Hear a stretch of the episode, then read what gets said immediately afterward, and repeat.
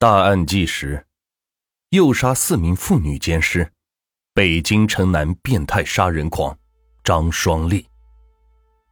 二零零三年三月至九月，北京经济技术开发区金地格林小镇附近的荒草地中，每隔几个月就会发现一具女尸。死者的共同特点是，生前均遭到斧头、石块等凶器击打头部。导致颅脑损伤死亡，且死后均遭到同一人监视。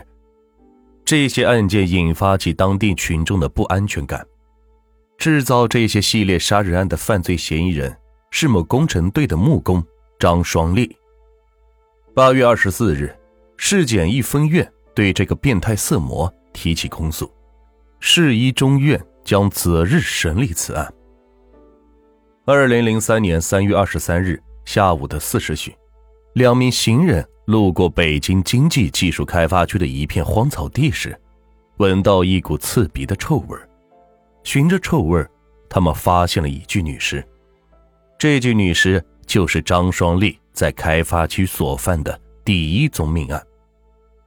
二零零三年三月七日上午十点多钟，张双立没去工地上班，他溜达到金地格林小镇工地生活区的东边。在空地的西南角，他看见邢某正在拾地上的废塑料袋他走过去问：“你要扣件吗？十个扣件十五块钱。”邢某说：“要。”随后，张双立在前面带路，邢某骑着小三轮在后面跟着。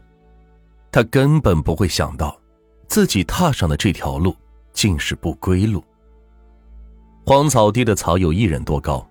张双立顺着小马路向南走，感觉离大路远了，他就停下来，并直截了当的对邢某说：“我没有扣件，给你二十块钱，你跟我玩一下吧。”邢某拒绝，并扭头就往草地外走。张双立顺手在地上捡了一块水泥块，从身后砸在他的头上。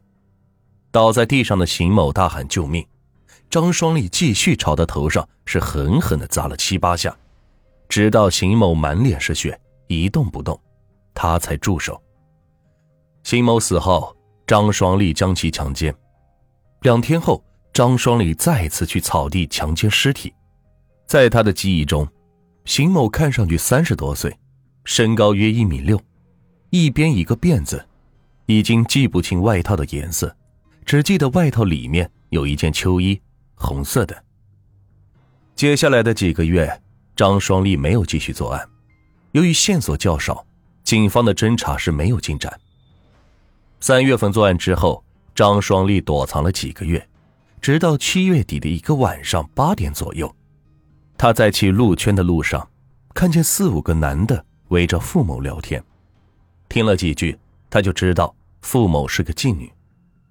八月二日晚上，他在鹿圈村口又碰见了付某，商量好价钱后。两人走进村边的桃树林，到了桃树林中，张双立又砍价，说只给二十块钱。付某边骂他是穷鬼，边扭头就走。张双立就用随身携带的木工斧子，从付某身后朝着他的脖子是砍了一下。当时付某就趴在地上了，跟着张双立又骑到付某的身上，两手拿着方砖往他的头上猛砸。两天后。付某的尸体被发现，警方调查发现，付某确实是卖淫女。让警方困惑的是，付某与邢某被杀案有无关联？杀死付某之后，张双立又老实了一段时间，直到九月十日左右，他溜达到金地格林小镇工地生活区东边的垃圾站，瞄上了捡破烂的刘某，并用同样的手段将刘某杀死。但是，张某没想到，刘某跟他去荒草地前，曾向同乡借钱，说要收购铁卡子，这为警方最终破案提供了最佳的线索。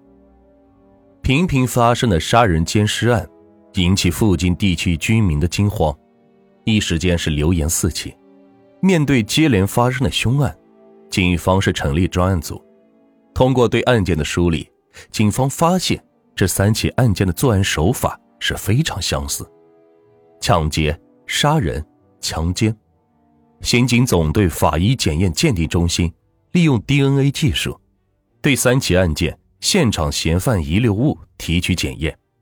经过调查，警方加大了对区域内买卖废旧金属人员的侦查力度。二零零三年九月二十日早上八点多，捡破烂的周某从博达国际大厦的垃圾场回来的路上，一个男的叫住他问：“你要铁卡子吗？我有十个。”这男的就是张双立。要，在哪呢？就在南边的草丛里。周某一听挺害怕，草丛中刚发生了两起命案，一同捡破烂的刘某现在还是下落不明。听说刘某也是因为要买铁卡子而失踪的，周某猜测这男的会不会和刘某的失踪有关呢？周某向警方反映了这一情况，他告诉警方，这个男的大约四十多岁，一米七左右，不胖也不瘦，体态是中等，长方脸，没胡茬子，双眼皮，说话是外地口音挺重的。侦查员认为。该男子的借口及动机与案件是十分吻合，所说的铁卡子藏匿地也与两起案件发案处相距不远。